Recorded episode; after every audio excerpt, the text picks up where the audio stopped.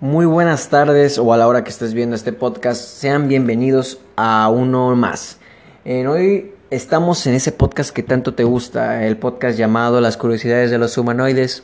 Y bueno, la función de este podcast es para hablarles de un tema nuevo, que el tema de hoy va a ser la democracia. Claro que sí, escuchaste bien, la democracia, donde hay que brindarle esa información y conocimientos a las personas que pues no los tienen. Así que hoy vamos a entrar de lleno a este tema mencionando pues su definición para que sepan algunas personas qué es lo que significa la democracia, al igual que vamos a mencionar este, en características de la democracia y la historia que ha tenido a través del mundo.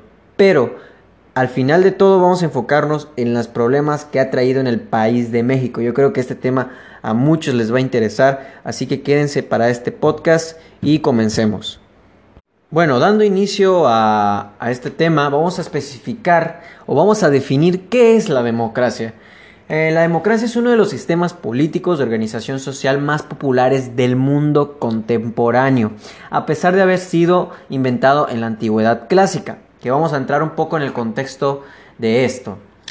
basándonos en la historia de la democracia, esta este, desde, em, se dio en la, primera vez que se dio la democracia es en Atenas, en la antigua Grecia, que este, fue gobernada por la Asamblea de Ciudadanos, en donde estos podían participar, para, este, podían participar los varones y atenienses libres, o sea que no podían participar ni mujeres, ni esclavos, ni extranjeros. Y esto se dio en alrededor del siglo VI a.C.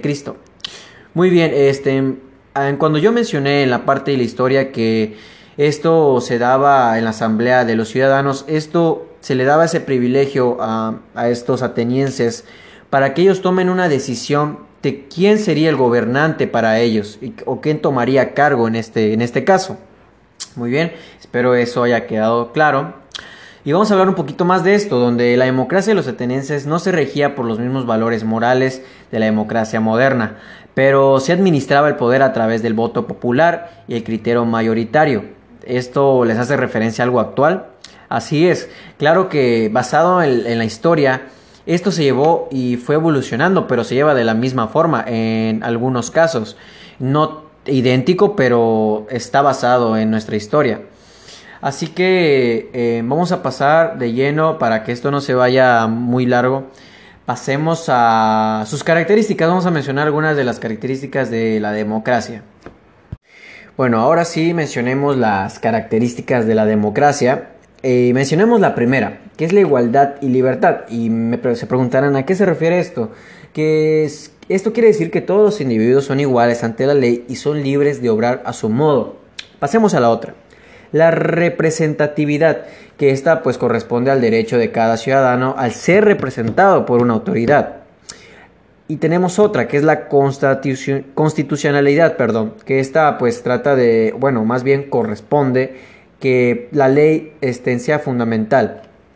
Tenemos la descentralización de decisiones, que esta corresponde a la distribución del poder entre varios agentes que consensúan y deliberan las decisiones. Eh, tenemos los derechos humanos, otra de las características, que pues esta corresponde a un conjunto de principios y normas que regulan las relaciones humanas en toda sociedad.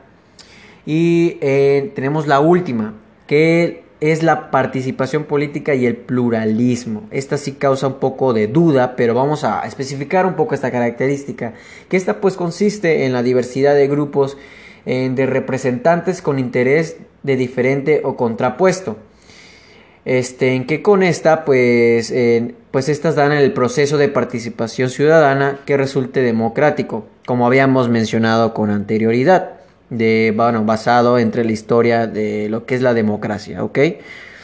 Bueno, hablando un poco de la democracia pues global, eh, podemos este, decir que pues eh, la democracia es un valor central que esta estableció las Naciones Unidas ya que la ONU apoya la democracia mediante la promoción de los derechos eh, en el desarrollo y la paz y la seguridad, ya que esta se viene fomentando en los 75 años desde que se firmó la Carta de la ONU.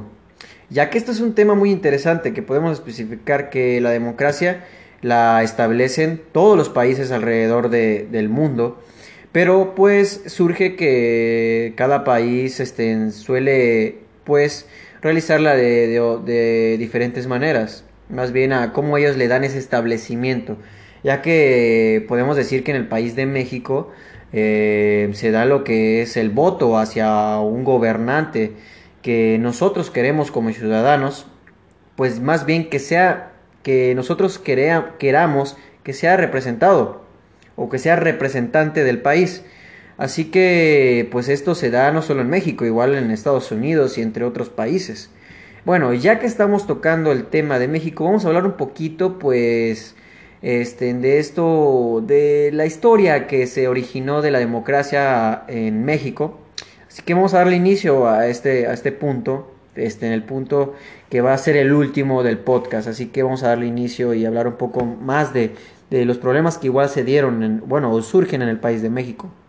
Bueno, hablando un poco de, del tema de... Ah, bueno, terminando con este tema de la, historia y los problemas que ha generado la democracia en el país de México, tal vez no le parezca a muchos, pero yo lo voy a decir. Eh, ya que estos quieren escucharlo muchas, muchas personas. Bueno, vamos a decir que pues México no siempre ha sido una democracia, de hecho, eh, durante la mayor parte de su historia el sistema político mexicano era algún tipo de autorismo.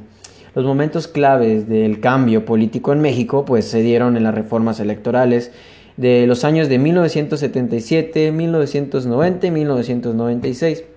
Esto, pues, para procesar un cambio hacia un sistema político tipo competitivo fue muy largo, eh, centrado en gran medida en transformaciones encaminadas a lograr que las instituciones fueran capaces de organizar elecciones libres y justas. La transición mexicana, pues, transcurrió a través de reformas electorales y de la celebración de los comicios, buscando generar confianza entre la ciudadanía.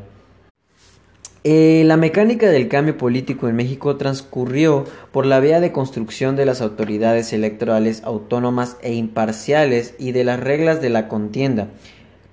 Pues esto para generar condiciones equitativas de competencia.